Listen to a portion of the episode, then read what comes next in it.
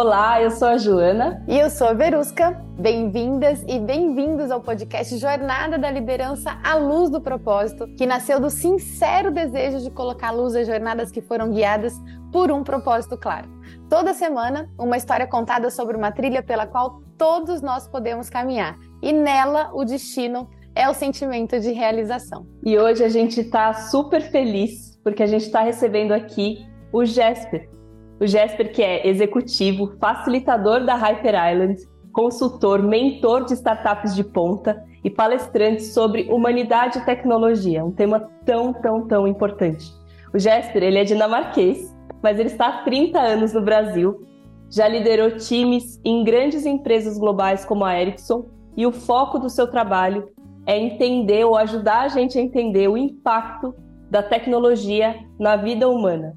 Seja muito bem-vindo, Jéssica. Ah, super obrigado, super obrigado, Joana, super obrigado, Verusca. Nossa, quanta coisa, hein? Enquanto você está falando isso aí, eu fico até assustado, gente, né? Porque é, cada um, né? Cada um é cada um, né? Eu me sinto como uma pessoa qualquer normal e quando você vê isso aí parece que é algo muito além disso e não sinto isso realmente, né? Eu acho que pé no chão é uma coisa super importante no dia a dia. Mas super ah. obrigado pelo convite. Estou muito entusiasmado de estar com vocês. Ah, eu já vou aproveitar Mas... essa fala, Jô. Já vai. já vou aproveitar essa fala, porque geralmente quem está muito alinhado ao propósito é, descreve a, a, a, própria vida e a, as próprias atividades com essa simplicidade que você acabou de demonstrar para gente. Então, isso já é um bom sinal. Exato. Acho que é, o primeiro sinal é o pé no chão que o é. Jesper nem começou a responder as nossas perguntas, já começou a responder o que, que é e o que, que são sinais dentro de um dentro de uma jornada de liderança guiada por um propósito. E o pé no chão é um deles, né? E aí, se você pudesse nos levar, Jesper, ao momento em que você disse sim para a sua jornada de liderança, com todo o pé no chão, que talvez isso tenha tido. O que estava acontecendo Sim. nesse momento? Que momento era esse da sua vida? Que pessoas estavam lá? Que dificuldades, que sonhos, que mistérios você estava vivendo que fizeram com que você dissesse sim? Eu, eu achei super interessante, né? E eu, eu confesso que eu refleti bastante sobre essa pergunta, né? Assim, inicialmente, só falando sobre, você falou pé no chão, né? Eu acredito muito que, que a gente tem que conversar com as pessoas na mesma altura, né? Olho no olho, sem ter qualquer desnível, sem tentar de, de, induzir a qualquer desnível na conversa, né, que a gente vê isso que as pessoas precisam trabalhar com sua autoestima, tentando criar um nível, tentando se resguardar, se colocar quando trabalha com os outros. Aí sua pergunta é, que momento que eu percebi que teve, que chegou na minha consciência disso? E eu acho que a consciência é uma palavra super importante, né? Porque eu acredito que do jeito que a gente se evolve como ser humano, não é cognitivo, quer dizer, não é uma decisão eu quero me evoluir, eu quero tomar esse passo, eu quero, mas a gente acaba muitas vezes fazendo reflexão sobre, nossa, estou aqui, o que, que aconteceu? Né? Então, assim, uh, eu não, uh, eu acho difícil dizer, ah, o momento em qual eu vi agora e aqui, essa é a minha, chamada para a vida, é isso que eu quero fazer. Uh, às vezes eu penso, eh, tem um, um filósofo dinamarquês, uh, Soren Kierkegaard, é, que tem uma fala super interessante, que diz que a vida é vivida de trás para frente e compreendida de frente para trás. Né? É, e, e, eu tenho muito isso. Muitas vezes as coisas ficam claras quando eu olho para trás. Né? Agora, tem, tem coisa que eu fiz, por exemplo, vamos pegar, na adolescência, é, que naquela época não fazia tanto sentido para mim, mas era um sentimento. Né? Eu fazia isso, e aí depois, quando eu olho isso agora, eu falei, nossa, que legal que eu fiz isso. Né? E aí, às vezes, eu busco essa questão de, mas a maneira IESPA de ser, de onde veio isso? Como que nasceu isso? Como que isso foi criado? Como é que é, evoluiu essa ideia de ser como eu sou hoje? É, claro que isso tudo acontece ao longo da vida, mas parece que tem um germe, que tem um semente, alguma coisa assim que começa nascer em algum lugar. E eu acredito que, no meu caso, tem um pouco a ver com a maneira é, de que eu penso, a maneira que eu sinto.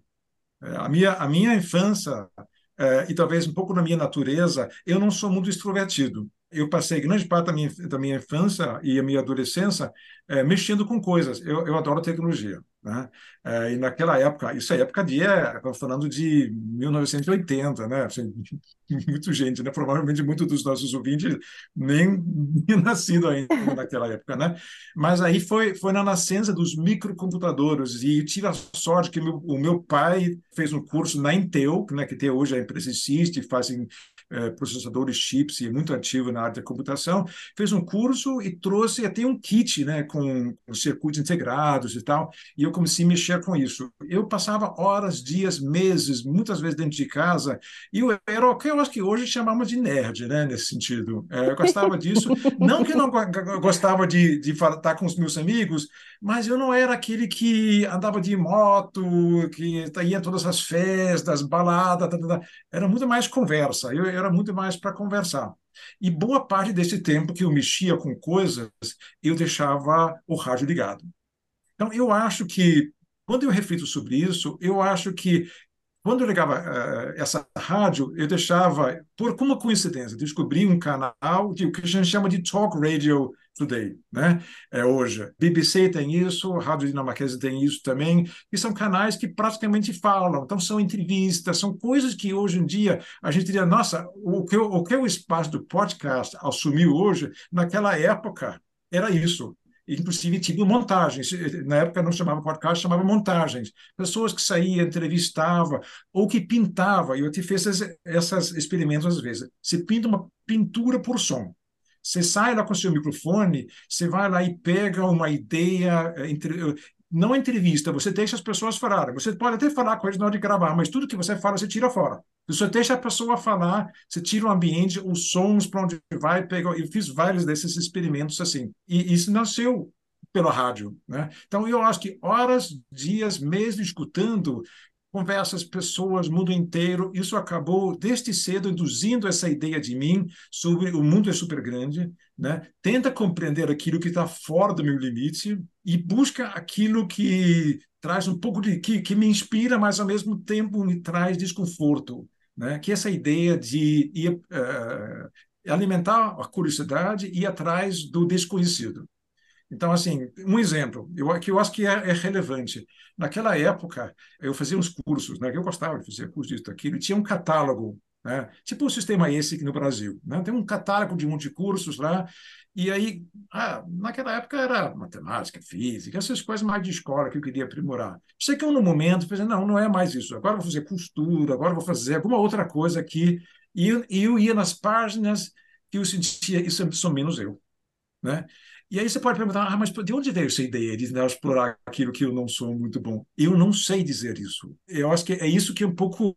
Eu ainda, até hoje eu fico tendo cavar de onde veio isso, né? Talvez reencarnação, não sei de onde vem essa ideia. Né? É, é, talvez eu busquei alguma coisa que eu tinha em vidas anteriores. Gente, não sei. Mas o que eu sei que eu fiz foi ah, olhei uma vez, um ano, olhei teatro, você é teatro, né? Assim, eu não me via de jeito nenhum teatro, uma coisa que me trazia desconforto. Eu cheguei lá de coração apertado, falei, gente, mudar é o maior mico da minha vida. E foi maravilhoso, né? Eu tive um feedback muito legal, as pessoas faz isso, faz aquilo, né? faz essa ensinação aqui, agora a gente vai, você está sentado num trem com pessoas e vai ser essa, e desenvolvendo as falas, assumindo as personalidades, as personagens, né? tentando explorar o pensamento profundo disso, eu acho que evolui muito, assim, ajuda a gente a ganhar profundidade, expandindo. Né? E, afinal de contas, quando a gente faz isso, o que a gente acaba, no fundo do fundo, é, criando empatia. Né? Tentando ver, tentando entrar no, no, no, mundo, no sentimento é, de uma outra pessoa, né? Tentar entender isso e expressar isso. E agora eu me coloco no lugar de uma personagem, né? Sendo fictício ou não, treina um, um músculo, assim por dizer, né? no, na nossa cabeça de empatia. Então, para mim, foi muito uma, uma, uma, é, um começo disso. Eu passei uns anos, quando estudava, trabalhando como motorista de táxi, né? E, em Copenhague. E, e isso para mim ajudou muito, porque lá você lida com cada situação difícil. Você tem que realmente entender com quem você está. Tem pessoas violentas, tem roqueiros, tem pessoas de, de quadrilha, né? tem tudo que entra lá. Né? E às vezes você está ameaçada, às vezes você está super conversando. Eu tive uma vez assim, um, um casal brigando atrás do carro, um puxando o cabelo do outro, sabe? no meio da autoestrada. Né? O que, é que você faz? Você não vai, eu não vou é. ficar assim, mosca na parede sem interferir. Eu falei, gente, vocês não, pelo menos aqui no meio da estrada, vocês não vão fazer isso até chegar em casa. Né? Se vocês não conseguem se comportar, não tem né, jeito de fazer isso. Então, assim, lidando com, com todas essas situações, eu acho que é lidar com gente, né? É legal. Bom, enfim, e aí eu fiz vários cursos daqueles, vários anos, sempre buscando algo novo. Até que eu cheguei na última página, falei, não tem mais nada assim que me inspira tanto. Aí virei a contracapa dessa revista, ali estava escrito procurar os professores. É isso. né? É essa própria página né, que, que, que eu vou. E aí foi aos 19 Sim. anos. Sensacional. Eu, eu iniciei, foi a primeira vez é, que eu formalmente entrei como, sei lá, professor. Né? Eu hoje não vejo como professor, eu não gosto dessa palavra, mas na época era isso, né? E era uma, era uma aula de.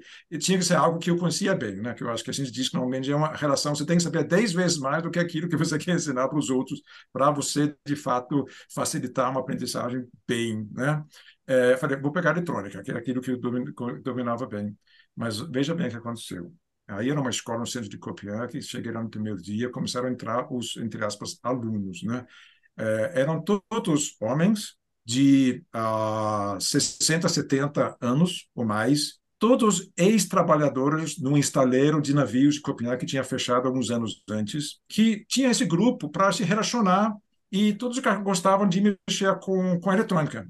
Né? E eles chegavam lá com seus kitzinhos, normalmente era uma caixinha de plástico de merenda, alguma coisa assim, com seu kit lá dentro, né? luz, discoteca, alguma coisa que fazia para os filhos, para os netos, alguma coisa assim, e quatro cervejas. Né? Cada um tinha seu sacolinho com cervejas, sentado lá, sentado nas mesas. Estamos na Dinamarca, né? É, pois é. Né? E apesar de gente, e, e, eu no meio disso aqui. Né? Eu tinha 19 anos, e depois, assim, era, era nossa, mas era um desconforto. Eu falei, como é que eu vou, né? Como é que eu vou entrar, conversar? Tudo é tão diferente, né? Disso. Mas foi maravilhoso, né? Eu falei um pouco, iniciei um pouco, contei um pouco de certas coisas e tal. Eu falei, agora quero ver o que vocês estão fazendo, né? E aí sentei, cada um deles, às vezes em grupo, a gente conversava, às vezes sobre o problema deles, às vezes sobre qualquer outra coisa que eles tinham curiosidade, e a gente começava a trocar. Então, gente, foi uma, um ano maravilhoso. É, então, de novo, eu acredito que essa evolução, como é que a gente evolui como ser humano, né? A gente se torna cada vez mais gente, né? uma jornada que nunca para, é, é uma jornada onde a gente se coloca em desafios, em experiências. Eu acredito muito no desafio é, experiencial. É, eu, eu vejo assim, eu acredito que a gente é tipo uma escultura, né? E, e quando a gente cresce, se a gente fica mesmo, sempre no mesmo ambiente, trabalho, atividade, a gente elimina essa escultura com o holofote de sempre do mesmo ângulo. E a gente tem uma é, a gente aprende, a gente nós vê no espelho com essa iluminação, né? A gente não se vê? Eu não me vejo de fora, me vejo de dentro. Então eu olho no espelho para me ver de fora, dependendo da luz, e me vejo de uma certa maneira. Quando eu começo a mudar de ângulo dessa luz, eu vou ver vários lados, várias facetas ou fases de, de, de, de mim, né? É a mesma coisa, eu vou me deslocando, saí da Dinamarca, acabei indo para o Brasil, morei na Hungria, morei na, na Suécia, em vários lugares. Assim, quando a gente começa a se deslocar, ou mentalmente, não precisa ser geograficamente necessariamente, mas começa com um tipo de deslocação, né? É, aí a gente vai ver como que nós, como que a gente responde. Tem gente que começa alpinismo, escalar, escalar montanhas e tal, porque eles querem ver como é que eles, o corpo deles, a mente deles reage a isso. É uma jornada, uma viagem, tanto fisicamente, mas também mentalmente que a gente faz, porque a gente se aprende sobre nós mesmos. Né? Então, assim, eu, eu acredito muito em, em, em esses momentos como parte dessa evolução. É difícil dizer um momento, mas eu acredito, quando eu olho para trás, né, voltando essa, essa fala do, do Soren Kierkegaard, né, olhando a vida de, de, de frente para trás, eu vejo que os momentos em qual eu teve, tive retorno de outras pessoas, onde eles me ensinaram quem eu sou, aí falei, é isso. E, e se tem um momento que eu acho que para mim foi muito essencial, foi durante o meu trabalho na Ericsson, onde eu trabalhei como voluntário nos programas que a gente teve, que chamava Jovem Parceiro. Eram pessoas da, da periferia de São Paulo, pessoas que tiveram vidas muito complicadas, né? É, basicamente era a, a, esperança deles de conseguir é, entrar em algum tipo de jornada de vida que a gente acha mais humana, né? Uh, era através desses cursos que a gente capacitava eles, né? que é super importante hoje, né? a gente se capacitar de alguma maneira. E aí eu, eu fiz isso durante alguns anos, eu tinha uma matéria sobre como é que se utiliza tecnologia para, de fato, fazer algo. Né? Então, era assim, como é que você faz um app? Então, eu ensinava para eles, pensa em algo, pensa, pensa no problema que você resolver, aí gente, eu ensinei eles a criar um app para isso e como pensar com isso. E aí, de repente, dois anos depois, um moço lá, Matheus, ele escreveu para mim. Né? Falei, só quero te agradecer pelo trabalho que você fez, devido a, a tudo que você me ensinou, eu saí depois, apliquei isso, hoje trabalho numa empresa, estou gerente de projeto, faço isso aquilo, eu, eu faço, uh, penso hoje muito no que você me ensinou. Né? E aí, a, a, além disso, né, ele também pensou muito para mim, ele falou, apesar de tudo, eu nunca tive pai, né? então o senhor, ele falou, você vai para o senhor para mim, o Senhor é, acabou passando para mim muito de uma imagem que utilizo muito hoje do seu jeito na, na minha vida. Isso me tocou profundamente, porque eu pensei assim: primeiro você salva, você salva uma vida, né? fazendo o quê? Falando, conversando. Né? Não é uma questão de dinheiro, não é uma questão de dar casa, carro, nada disso. Agora, divide um pouco daquilo que você tem, da sua experiência, a pessoa pode se ver nisso, pode se inspirar nisso, facilite que a pessoa trilhe sua, sua, sua trajetória na vida e a coisa acontece. E aquilo vira uma vida brilhosa, né? É, e aí eu vi isso quando ele me deu esse retorno, né? Como é que as coisas que a gente até depois esquece são coisas tão simples. Um pouquinho de nosso tempo foi o que eu investi com eles e me divertia muito naquela época, né? E quando alguns deles voltam dizer que deu nisso em mim, aí realmente eu, eu, diria que naquele momento eu falei, nossa, quero fazer mais isso. Né? E se para mim existe, eu acho que até é, cientificamente comprovado, se tem algo que nos liga à longevidade com saúde, é quando a gente interage socialmente e quando a gente dá algo para frente. Esse ato de passar para frente é o que mais nos mantém vivos e saudáveis. Então, assim, muito mais do que eu acho que fumar, ser cisto, um monte de coisa, que eu acho aquilo participe, dá algo de você para frente. Isso é que cria é, vida, isso que cria uma, uma, uma sensação de dignidade e de uma felicidade né, profundamente, acho super importante. Uau! Sublinha, sublinha, sublinha. Tem Tudo. muita coisa a gente sublinhar aí, né? Partindo da sua curiosidade, né? Jéssica, de esse, esse catálogo, o sinal do universo, né? da sua curiosidade, né? Dessa, desse mindset de aprendizado que você já vinha praticando e que eventualmente ia ser fundamental para toda essa transformação digital que você nos ajuda a, a compreender. Então, esse mindset de aprendizado ali já é um grande sinal né, de, de dizer sim para a sua jornada e como que o seu propósito não vai te iluminar à medida que você vai dizendo sim para cada aprendizado, para é, se colocar como como um, um, curioso ali, né, e passar por todos os seus desconfortos para aprender não só aquele fazer ou aquela disciplina, aquele tema, mas também como você se movimenta internamente diante de cada uma desses desafios, né, é, do teatro, da costura, enfim. E depois, quando você fala eu permiti, né? Eu, eu deixei o outro me contar quem eu sou. Gente, isso é tão importante, porque a gente, claro, tem um, tem um paradigma e um perigo de dizer ah, é, ah, aceite o que os outros falam que você é, né? Se encaixe né, no que a sociedade fala que você é. Isso é, realmente é um perigo. Mas também no, na posse da sua titularidade de aprendiz, de servir, né, de servidor, deixar o outro dizer como você é útil na vida dele, né, deixar o outro dar o significado da sua liderança na vida dele, isso tem muita cara de felicidade. Porque quando a gente se sente perdido na vida, parece que a gente nos falta um, um uma definição, um nome, um rótulo para que a gente se sinta confortável.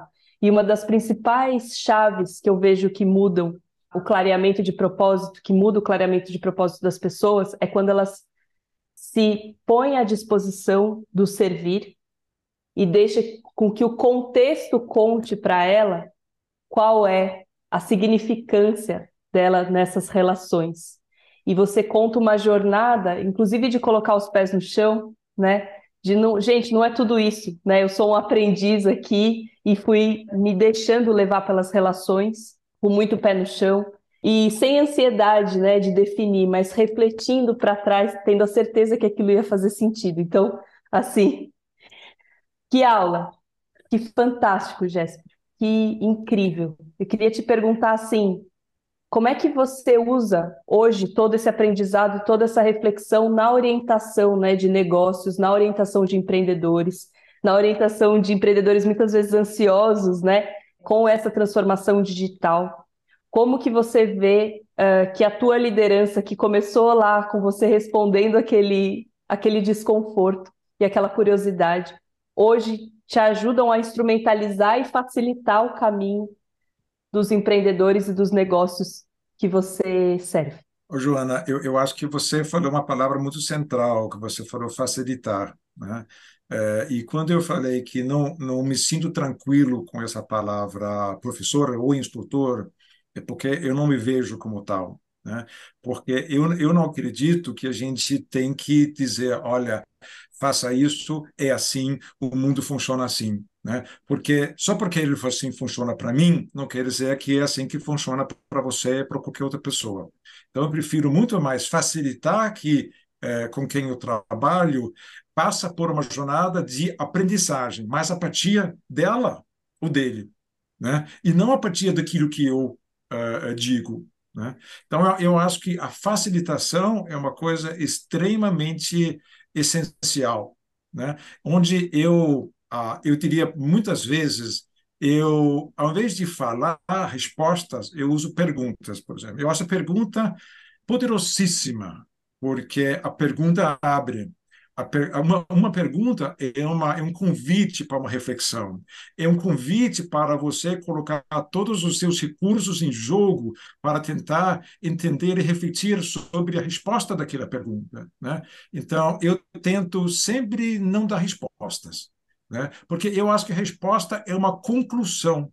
E você pensa na palavra concluir, ele, quer, ele também quer dizer finalizar, terminar, então, a resposta termina um corrente de associação. Né? Ele para ali dizendo que acabou, essa que é a verdade que você agora tem que aceitar. Então, é, é, não gosto muito de respostas, mas eu gosto muito de perguntas. Então, eu tendo trabalhar com nos, nos, nos, nos contextos que eu estou fazendo perguntas. Né? E aí, a, a, através disso, fazendo com que as pessoas entendam, ou se entendam, entendam sua situação. Né? É, e eu tento também não fazer perguntas sugestivas, assim, é, quando a gente fala assim, você lavou a louça hoje? Na verdade, não é uma pergunta, né? muitas vezes a gente até sabe a resposta, né? então essas são perguntas, eu acho que vestidas de, meio de um pedido de fazer alguma coisa. E eu, isso eu aprendi, na verdade, com os chineses, né? É, é, os chineses já estão criticados hoje por tanta coisa, mas tem muita coisa legal acontecendo por lá. É, lá, por exemplo, não se gosta muito da, das, das, perguntas, porque justamente porque eles entendem que nós, ocidentais, a gente tem uma mania de induzir e já esperar uma certa resposta quando a gente faz a pergunta. É uma maneira talvez mais diplomática, mais delicada, de ao mesmo tempo pedir a pessoa para fazer alguma coisa. Né? Uh, e eu sempre repeti muito sobre isso. A pergunta, a qualidade da pergunta, é, ela é muito importante. Então, eu acredito, na verdade, não só em perguntas, mas em perguntas bonitas. Né? Que tal se a gente e por que é, a gente por que não tenho isso por que não fez isso então de fato perguntas honestas não perguntas com segundas intenções né isso é uma arte na minha uhum. na minha na minha peça sobre fazer as perguntas certas na hora certa. E, e eu tenho uma reflexão sobre é, essa ideia de perguntar que eu acho que é muito importante é, para mim. Quando eu, é, se eu falar alguma coisa para alguém, para vocês, eu acho que, né? E aí isso vai ser quando, quando a pessoa quem, com quem eu converso percebo isso, vai ser aquilo, a, a voz interna, a experiência interna, aquilo, e a pessoa vai me conceder um pedacinho da sua consciência para entender mais ou menos da maneira com, uh, com o grau de empatia que a pessoa consegue estabelecer naquele momento, vai conseguir conceder uma parte da sua da sua consciência naquele momento naquilo que eu estou falando, né? E vai dizer, ok, resposta aí, não, entendeu, que a, a, coisa é assim, assim assado. Se eu chegar numa conclusão, eu falo isso para a pessoa. Pode aceitar ou não. A probabilidade é menor do que vai aceitar porque é aquilo que é todo o jogo de crença da pessoa, mais um pouquinho do que eu falo. Ah, eu gosto dele, talvez eu vou aceitar um pouquinho, né? Agora, se eu virar dizendo, perguntar para a pessoa, como que você imagina que seria aquilo, né? E aí é 100%. Sai de 5 para 100%, né, do pensamento. Porque aí a pessoa sim parte da sua própria reflexão, usa todos os seus recursos e a resposta é 100%. Por isso que quando a gente convida as pessoas a escrever as próprias conclusões naquilo que eles fazem, é tem máxima relevância para eles e a probabilidade que eles de fato vão assumir isso depois ou vão levar como aprendizado depois é muito maior do que quando a gente simplesmente uh, dizer, oh, é assim, é assado, vamos fazer uma lista de como as coisas funcionam. E aí vocês falaram no início da, dos trabalhos, por exemplo, que eu estou fazendo, alguns trabalhos da Hyper Island. A gente tem uh, uh, uma série de maneiras de, de trabalhar, mas um muito fundamental é é, primeiro a gente faz uma, uma provocação, né? Tipo, sai, tira a pessoa, o grupo, um pouco do conforto no, no dia a dia, né? Tira um pouco para desconforto. Nossa, será isso está acontecendo? Algumas observações do mundo, alguma coisa, será que pode ser a nossa? Mas não sabia disso. E, e agora? Ferrou tudo, né? Meu trabalho, meu futuro, não sei o que, minha empresa. E aí, depois disso, a gente joga uma experiência. Né? E, ok, vamos tentar fazer alguma coisa. Né? Basicamente, jogamos todo, todo mundo na piscina e vamos ver se a gente aprende a nadar. Né?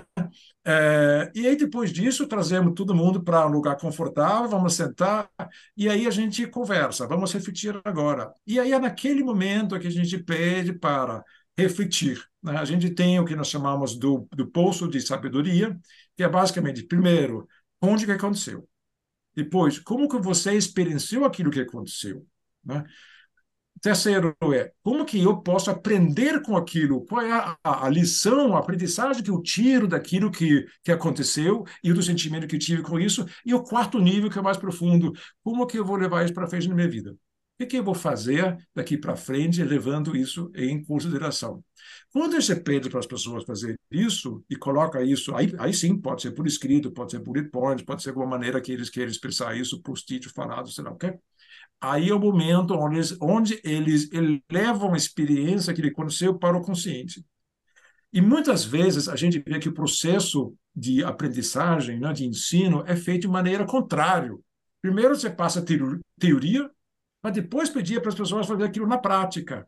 Só que aí é, a teoria ele acaba muitas vezes sendo, não sei se vocês experimentaram isso, mas quando a gente tenta, por exemplo, tenta ler um manual de um aparelho, máquina fotográfico, lê primeiro e depois opera o negócio. Não funciona, não funciona. Melhor é sempre pega a máquina, começa a experimentar. Se você encontra algum problema, aí você consulta o manual. Então, isso, para mim, é uma super prova de que a gente aprende através da experiência, através da brincadeira, através de montar na mão, tentar experienciar isso e não passando a teoria primeiro. As conclusões a gente pode passar depois, mas aí que a gente eleva isso para o racional. O racional não é antes, é depois disso, né? através desse poço de, de, de, de, de sabedoria que eu botei para vocês agora. Então, assim, para mim, a maneira com que eu trabalho no dia a dia é muito isso, é muito dessa maneira que eu tento é, ajudar, facilitar a jornada das pessoas, das equipes de liderança, das empresas, para tentar engrenar e aprender métodos. Né? Porque a ideia não é que a gente vai, sei lá, vamos fazer um, dois, três dias é, com o grupo, aí depois eles vão saber tudo sobre a vida da empresa, tudo que tem aqui para frente. Não, a ideia é tentar passar para eles maneiras de trabalhar, é, ângulos de abordagem aos problemas. Como que é importante abordar os desafios nos seus grupos é, com outros, e, e, é isso que a gente quer passar. Não é o problema específico que a gente quer é, mostrar para eles, mas uma experiência em como lidar com os desafios que eles têm no dia a dia. Então, é muito, é muito esse, esse ângulo que eu, que, que eu passo os trabalhos. Nossa, é, é tanta coisa, né, que, que você traz, assim, é, e realmente, como a Jo falou, é uma aula que você está entregando aqui para gente, e muito obrigada por isso. Quando você, ouvindo tudo que você diz, na verdade, a, a, me vem, as imagens que me vêm à mente, né, são as pessoas se relacionando, sabe? Né? Então, quando você fala sobre as perguntas, as perguntas abrem caminho para as relações. Né? Quando você fala sobre um caminho de aprendizado, o aprendizado nada mais é do que as pessoas se relacionando para resolver algo juntas, né? para lidar com um determinado problema. E você trabalha com tecnologia, o que não é? Mas, na verdade, ah. você trabalha com relações humanas. Sim, sim. Em torno ah. da tecnologia. Em torno da tecnologia, né? E eu, eu acho que o, o, o, meu convite aqui agora é te abrir, é abrir espaço para que você fale sobre esta relação, né? É, porque, obviamente, as empresas muito provavelmente te contratam para que você traga resultados em relação à tecnologia. Hum. Mas você faz isso brilhantemente por meio das relações humanas. E qual é a conexão disso? Né? É, e por que você? E, né, e por que você é a pessoa certa para isso? Sim, é super legal essa pergunta, é, Berusca. Vou, vou contar um pouco sobre algum momento da minha vida que foi importante, que tem a ver com isso. Como uh, você também comentaram, trabalhei muitos anos na Ericsson, uma empresa de tecnologia mundial, uh, liderei várias áreas dentro da empresa. Uh, e, e, aliás, isso porque numa empresa consciente que desenvolve pessoas, né, é, é, é maravilhoso trabalhar é, lá dentro. E aí as, as, pessoas às vezes me perguntam, como é que você ficou desses seis anos né, na mesma empresa? Na verdade, eu nunca passei mais do que uns dois, três anos no mesmo cargo. Né? E aí uma vez, aí era a área comercial, depois a área de consultoria, aí uma área de uh, como diretor técnico, e aí sempre evoluía em alguma maneira. Né? Ah, e aí os, os, últimos três anos como como diretor de marketing CMO para a América Latina.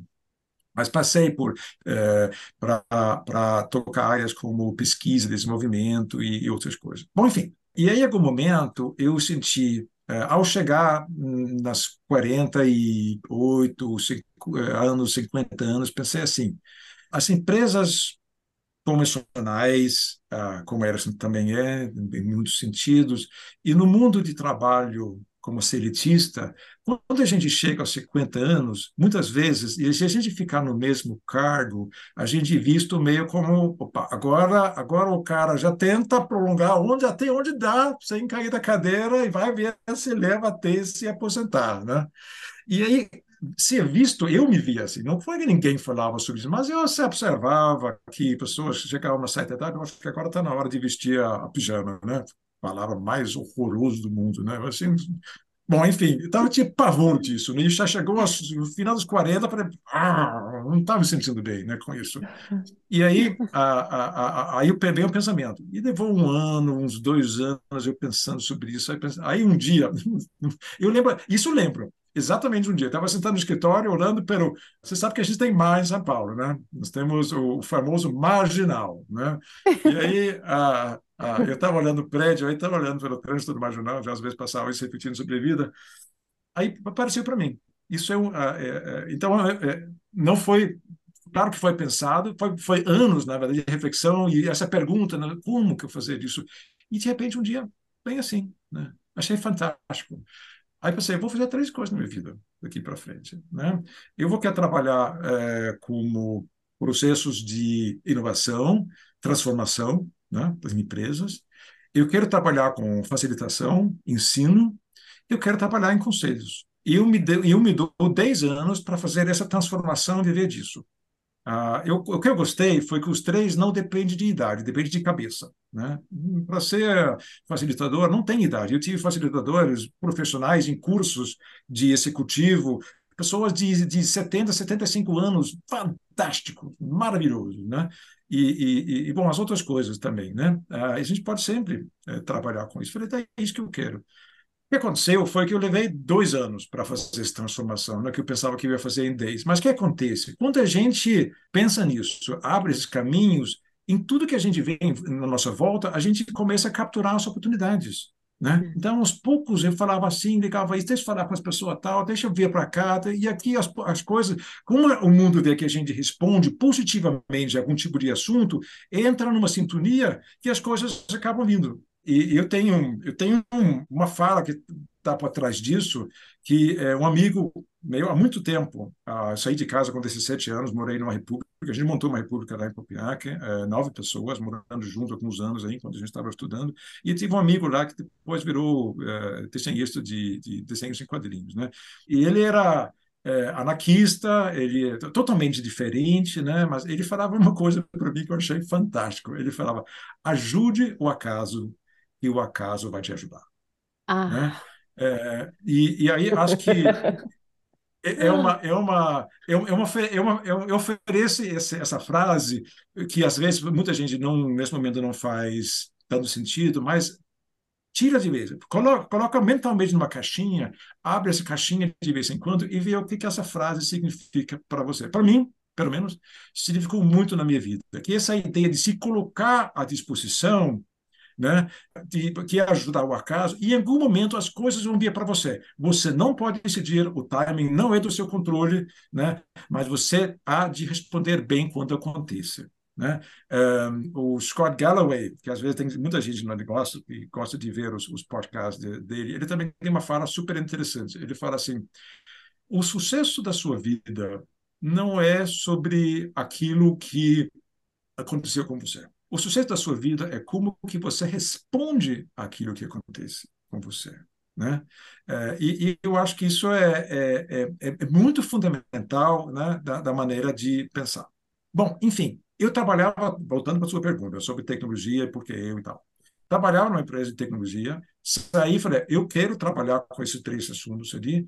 Eu fui convidado para entrar na Hype Island, já basicamente quando eu encerrei meu tempo na Ericsson em 2016, e aí pulei direto, eu lembro, eu terminei numa, numa quinta e na, na segunda-feira já estava num projeto em Porto Alegre, que a gente fazia masterclass naquele lá embaixo. E a partir daí, eu, eu até hoje trabalho com eles, mas faz uma série de outras coisas também. E aí eu fiz um deep dive nessas metodologias, nessas, nessas maneiras de trabalhar. Eh, eu sempre tentando trazer a tecnologia lá para dentro. E aí, com o momento, pensei, eu quero fazer isso, mas a tecnologia eu não quero que saia, porque eu gosto disso faz parte do meu propósito de fazer a tecnologia trabalhar para o bem das empresas, para as pessoas, né? E aí, eh, com esses trabalhos que eu fiz na Hype Island, por exemplo, eu entendi muito mais sobre essas transformações, transformação digital, tem parte na gente, né? Tudo bem, tem tecnologia no meio, mas quem desenha essa trajetória não é a tecnologia, somos nós. Então, a gente precisa entender como que a gente faz isso, né? como que a gente utiliza isso, como que a gente incorpora isso no dia a dia, porque eu acho que agora, mais ainda com chat GPT, eh, com BARD, com todas essas, eh, essas novas inteligências generativas, né? do desconforto vem. Né? E aí, mas como que eu vou fazer isso? Eu simplesmente vou me deixar levar é, vou tentar fugir disso, vamos proibir, né, como algumas escolas estão proibindo, ou vou entender como que eu positivamente posso me relacionar com isso. Né? Pelo menos ter uma postura, pelo menos decidir é, ao invés de colocar no piloto automático, eu quero, não quero, não sei o quê. Mas por que que você quer? Aí vem as perguntas. Mas por que que você acha que isso é bom ou isso é ruim? Então, essa é, é, é a abordagem que eu tenho. Aí eu ajudo muito os recursos que a própria empresa tem. Né? Muitas vezes a empresa não sabe do próprio conhecimento que a empresa tem. Às vezes é, é, é esquadrado em poucas pessoas, às vezes uma pessoa sabe uma parte, outra uma outra parte, mas quando você começa a botar isso aí ao vivo, né, colocando junto, você vai vendo que todo esse conhecimento vai brotando, né? mas você precisa saber como fazer isso. Né? Então, quando eu trabalho com tecnologia, com a parte que deixa as pessoas assustadas, é, aquilo que, nossa, mas e, e, todo mundo fala sempre a mesma coisa quando você começa a perguntar o que, é que te incomoda, né? Ah, mas tudo sempre mais rápido, não consigo, a, a, a demanda aumenta, eu tenho que saber mais coisas em menos tempo, tá, né, né? é sempre a mesma coisa. Gera um, um desconforto no peito de muita gente e quando a gente faz essas sessões, né, nós temos um exercício na High Iron chamado Stinky Fish, né, que é traz aquilo que, que, que fede né, e coloca na mesa aqui, vamos compartilhar com todo mundo. E, e, é um alívio, porque as pessoas falam, nossa, mas eu pensei que era só eu. disso, né?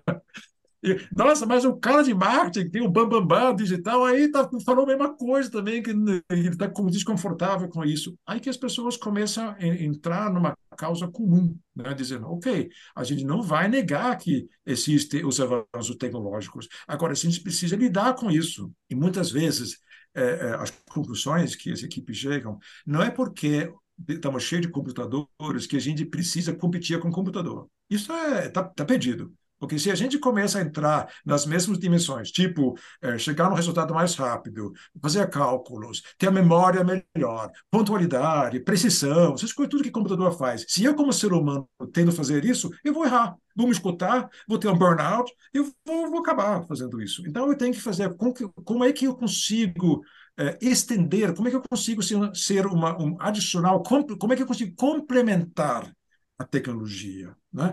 O que, que eu faço para complementar a tecnologia? Né? Isso acho que são é, é, funda é um fundamental para as empresas trabalhar com isso, né? porque querendo ou não hoje muitas as pessoas mais jovens que entram na empresa hoje eles também têm a sua maneira de pensar. Se a empresa não consegue integrar essas visões que, uh, que pessoas com vários tempos e várias experiências têm nessa empresa e conseguem escutar um pouco o que cada um quer e como que cada um quer usar a tecnologia, vai ter muita atenção e, e, e essas empresas que não fazem isso não vai conseguir nem ser atraente para as, as, pessoas mais jovens, não vão conseguir segurá-los, né? porque não vão conseguir integrar essa maneira de ter a meu, o meu propósito como pessoa, o propósito da empresa e o propósito da tecnologia. Por que a gente coloca isso? Só porque os outros colocam? Só porque a tecnologia existe? Né? Dentro do Design Thinking tem um triângulo que eu acho super legal, que é as três abordagens para fazer uma mudança. Né? Ou você pode fazer porque é financeiramente viável, tem muitas empresas, você tem um diretor financeiro, vai calcular se está para fazer ou não. Né? Você tem um diretor técnico que vai dizer se é tecnicamente viável, né? é, o possível fazer, e aí você tem outro que é o seu cliente, né, o usuário. Existe uma necessidade disso. Né? Só que muitas vezes, esse terceiro ângulo da necessidade, desejo, existe um desejo por aquilo, se fosse um produto, por exemplo. Muitas vezes é o último a ser avaliado. Primeiro você vê, ah, tem uma nova tecnologia, JetTPT, vamos, vamos implementar, vamos fazer, né? Ok, então tá para fazer, quanto tempo usa, né? né? temos que, que fazer curso disso, daquilo, e no final vamos, vamos desenvolver alguma coisa e vamos ver se o mercado vai gostar. Né?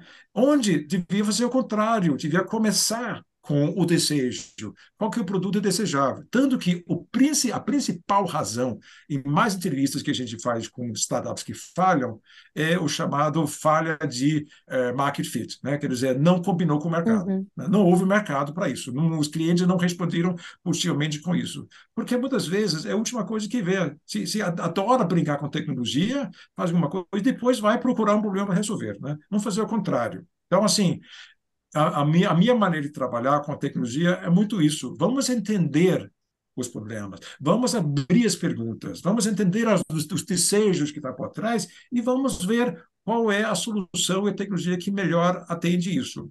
Isso tem uma outra vantagem muito muito clara embutida nisso, de que quando a gente faz assim, quando a gente no meio vê que a solução que a gente escolheu não é não é o melhor, existe uma solução melhor para resolver aquele problema. Com muito mais facilidade, a gente vai descartando isso e vai trocar de projeto, vai trocar de solução. Por quê?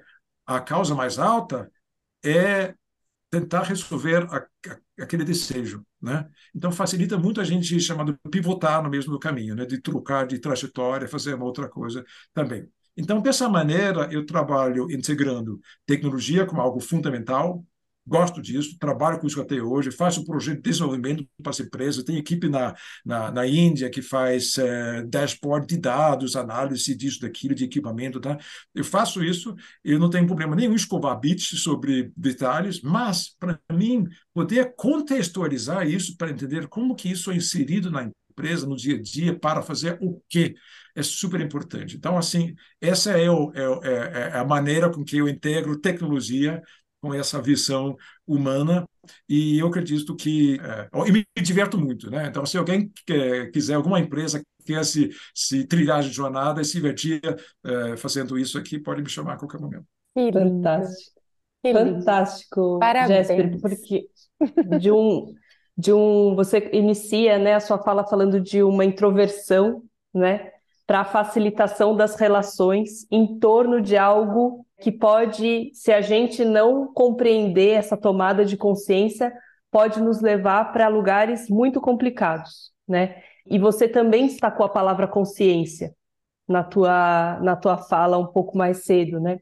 Esse teu processo, né, e até de decisão de, bom, qual, quais caminhos eu vou tomar, né?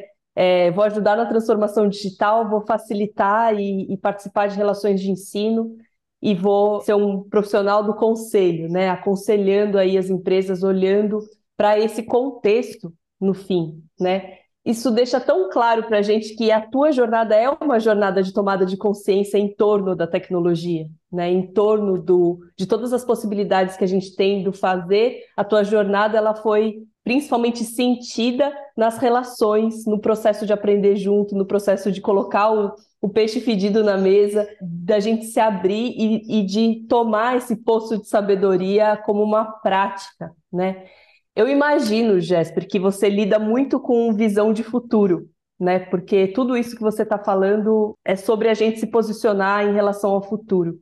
E eu queria te pedir para você fazer uma relação agora da tua visão de futuro com esse potencial que você traz de consciência para a discussão da tecnologia. Então, se você pudesse, né, se você não tivesse nenhum obstáculo para a elevação de consciência do ser humano em torno da tecnologia, que visão de futuro você traz para a gente? Bom, primeiro, acho que um, eu devo resguardar dizendo que uh, eu não acredito que é possível dizer sobre um futuro. Eu acho que é possível uh, conversar sobre tendências e vários possíveis futuros. São cenários é, os futuristas profissionais, que eu não sou futurista, mas os, os, futuristas profissionais trabalham com normalmente com megatendências. Então, talvez um jogo de 12 ou 16 megatendências e algumas tendências são mais relevantes para algumas empresas e eles tendem a dizer, ok, dentro dessa tendência que pode acontecer isso, isso, isso.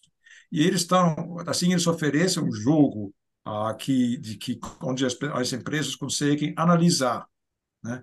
E eles fazem isso muito dentro de uma ferramenta que eles chamam de cone de plausibilidade, né?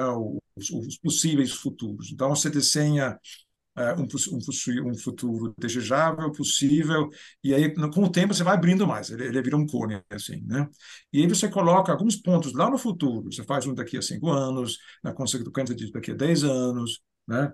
Uh, e aí daqui a 20 anos, talvez. Aí você coloca alguns pontos lá na frente, aí você tenta trazer uma trajetória de então para agora. Né? É, dizendo, ok, se isso acontecer, se de fato isso acontecer, o que eu tenho que fazer agora para que isso aconteça? Né? É, isso tem, tem trazer um, um ditado chinês de novo, né? um ditado que eu acho super legal, que diz que qualquer longa viagem começa com o primeiro passo. Então, toma esse passo, né? sem você saber exatamente tudo que vai acontecer nessa jornada longa que você vai fazer, mas começa a trilhar. Começa.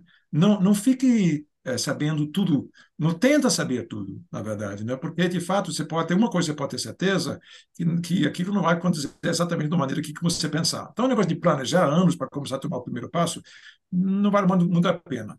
Começa a tomar os passos no sentido que você acha que faz sentido para você e vai aprendendo ao longo do caminho. Então, assim, eu vejo muito o, o futuro assim. Agora, por outro lado, a gente também já pode ver alguns sinais que são importantes. Né? O que eu chamo de sinal? É, vamos tentar um exemplo. Hoje existe o Airbnb, a gente conhece bem, uh, ninguém mais questiona se existe um mercado para que as pessoas podem uh, uh, ofertar seus espaços peer-to-peer, -peer, né? entre, entre qualquer um. É, mas quando a gente olha para trás, a gente vai ver já no, no, final da década de 90, por exemplo, no, no, um dos primeiros sites que surgiram na internet, é, classificado Craigslist nos Estados Unidos, já tinha começou a se formar uma comunidade que oferecia, oferecia é, alugar quartos, casas e tal. Depois disso veio uma empresa norte-americana chamava Couchsurfing. Né? Couch, é basicamente surfando sofás. Né? Então, você poderia pegar um sofá ali, um sofá aqui, outra coisa. Depois, ah, na 2003, 2006, mais ou menos, veio aquele home swapping, né? onde você trocava de casa. Ah, eu moro em Paris, moro em São Paulo, vamos trocar duas semanas. Você fica com o meu carro, minha casa, e vice-versa, você faz isso aqui. Né? E aí, em algum momento, uns rapazes lá em São Francisco teve um, um, um evento, um congresso, e ninguém conseguiu hotel nem nada. Falaram, ah, a gente vai alugar nosso colchão de ar para que alguém possa ficar aqui, e, e na verdade foi assim que surgiu o Airbnb. Né? É, então, assim, não foi que de repente do nada apareceu o Airbnb. Quando a gente observa jornais anteriores, a gente vê que ah, tem certas coisas que estão acontecendo. Né? Então, assim, eu acho que, por exemplo, um, um dos sinais interessantes para olhar agora, por exemplo, é o contramovimento em relação a muitos aplicativos digitais. Uh, saiu até semana passada, em, na, inclusive na imprensa aqui no Brasil, que o número de pessoas que utiliza dating apps está caindo. Né? Quer dizer, a maneira com que a gente encontra já está mudando de novo. É, o, o, chamado digital detox também já faz uns anos que a gente vê isso como uma tendência. As pessoas veem como um luxo ir para um lugar que o celular não pega, por exemplo. Né? É, então, isso é, é, exclusivo, é legal, é, é aquilo que a gente conta para alguém. Né? Porque há, há 20 anos a gente contava, nossa, foi lá, não sei o quê, e até meu celular funcionava quando eu fui naquela fazenda, que bacana que tem internet. Né? Hoje a gente acha bacana quando não tem. E isso é um sinal. Tá? Então, eu acho que a gente está começando a retomar o domínio da nossa vida né? É, esse desejo começa a ficar mais evidente. Né? Então, eu, eu, eu, eu, eu acredito que isso vai aumentar, vai crescer. Eu acredito que o surgimento do, dos uh, inteligências regenerativas vai, vai acelerar isso. A gente vai ser forçado a dizer isso eu quero, isso eu não quero. Para onde, para que, que isso me serve, para aquilo, para que, que não me serve isso. Tá? Então, eu, eu acredito muito eu vejo várias, várias, uh, vários exemplos disso, uh, que as pessoas começam a tomar mais posse na sua própria vida, né? E isso vira um sinal de uma consciência maior, né? Quando faz isso. Eu vou, vou dar um exemplo com a minha própria filha. Minha própria filha, ela desde e, e, isso vem desde pequena. Ela tem 20 anos agora, né? Mas, mas com sete anos ela, ela falava uma coisa para mim que eu não sabia de onde vinha isso. Ela falava assim, pai, esse negócio de escola não é para mim. Eles não vão me ensinar nada que eu vou usar na minha vida, né? Faz sete anos, você ouviu isso, né? Mas hoje em dia, quando eu observo ela, eu vejo que ela estava totalmente certa. E ela vivia, desde então, ela vive desse jeito. Né? É, é, ela não queria, é, por exemplo, a, hora analógica né, com os computadores, ela, ela resistiu, não queria aprender. Né? Eu só quero aprender aquilo que é de relevante para mim. Né? Hoje em dia, a Mônica que trabalha com cerâmica, trabalha com arte, tem faz trabalhos belíssimas, né? Uh, uh, então, assim, e não é porque eu não queria estudar, por exemplo, eu lia Dostoiévski com 16 anos em inglês, né? Os livros tijolos grandes, mas porque isso interessava, né? As outras coisas, o manual da câmera que eu dei para ela, que eu queria, eu não queria câmera digital, eu queria uma câmera analógica, né? Eu falei, ok, então vou dar uma câmera analógica para ela, né? Até hoje, era, dei para ela no final do ano passado, né? E está super feliz disso e tal. Então, assim, é outra maneira de pensar. Só que aí, o manual, ela não lia. Eu falei, Laura, como é que você lê Dostoiévski quando você não lê o manual da câmera? Né? Ela me pai, me explica como é que funciona esse troço aqui. Eu falei, Laura, né? Mas, então, assim, hoje, é, mas é isso. Eu vejo isso nas pessoas. Eles começam a tomar poder dos valores essenciais, né? É, com ela, o que ela gosta, né? Então é Janis Joplin, Led Zeppelin e, e, não sei o quê, né? E, e, e é, é, música clássica, é, prefere disco de vinil também para isso e, e, faz umas coisas que, nossa, eu fico assim impressionado. Não, eu, eu vejo que é, e não sai de mim né, isso não é assim. Eu nunca fiz isso. Eu pensei, as meus filhos é super tecnologia digital, tal. eu tenho um, um, filho engenheiro também, né? mas a filha totalmente para o outro lado. Então, eles, eles capturam isso, acontece. Então, é. eu acredito muito daqui para frente, acho que é, não diria um, um contramovimento contra a tecnologia, mas eu acho que a gente tomando poder das nossas vidas, né? Porque vamos combinar uma coisa: hoje em dia, o número de pessoas com problemas psicológicos que precisam, que acabam indo para a clínica, ainda mais no, no, no, entre jovens, adolescentes e, e, e, jovens hoje, né? Em qualquer país, no Brasil, nos Estados Unidos, na Dinamarca, né? só aumenta. Está uhum. né? Tá errado está errado. Então, assim, eu acho que eu escolho falar sobre isso porque eu acho que fundamentalmente a gente precisa trabalhar disso, né? Porque a gente está vendo que a maneira com que a gente está lidando com muitas coisas e principalmente aquele experimento social em tamanho um para um, é, sem volta, chamado internet e redes sociais, né? A gente não sabe para onde vai. Mas eu estou começando a ver que as pessoas estão começando a reagir, dizendo eu tenho direito de dizer até onde que eu quero ir. Né? Então, eu acho que o futuro tem muito a ver com isso. Entender qual é o direito que eu tenho dos meus dados, da minha vida e, muito essencialmente, da minha atenção. Porque a internet, da maneira que funciona hoje, é tenta capturar a, a atenção das pessoas, roubar a minha atenção. Né? E eu quero trazer essa atenção para mim. Né? Então, eu acredito que daqui para frente a gente precisa conversar mais sobre isso. A nossa relação com a tecnologia sobre isso vai dizer muito sobre o futuro que a gente vai ter sem ou com o chat eh, GPT. Então, eu não consigo dizer exatamente o que vai acontecer, eu acho que é impossível, mas eu vejo alguns sinais nesse sentido que eu acredito, a gente conversando sobre isso nos próximos anos, a gente vai ver que sim, evoluiu e tem mais coisa para dizer sobre isso. É uma boa visão Uau. de futuro. É uma excelente visão de futuro. É. A gente retomando, né, é, colocando no centro a vida, né? Isso. E, e o resto como ferramenta. Jéssica, queria, nossa, agradecer demais Muito. essa aula, que com certeza a gente vai precisar de uma segunda edição, para a gente refletir. Pensei a mesma você coisa. mesmo ensinou. E ver os sinais daqui para frente. E ver os né? sinais daqui é. para frente. Discutir é. os sinais, observar, né? Isso, isso é super, super legal fazer isso. Né? É.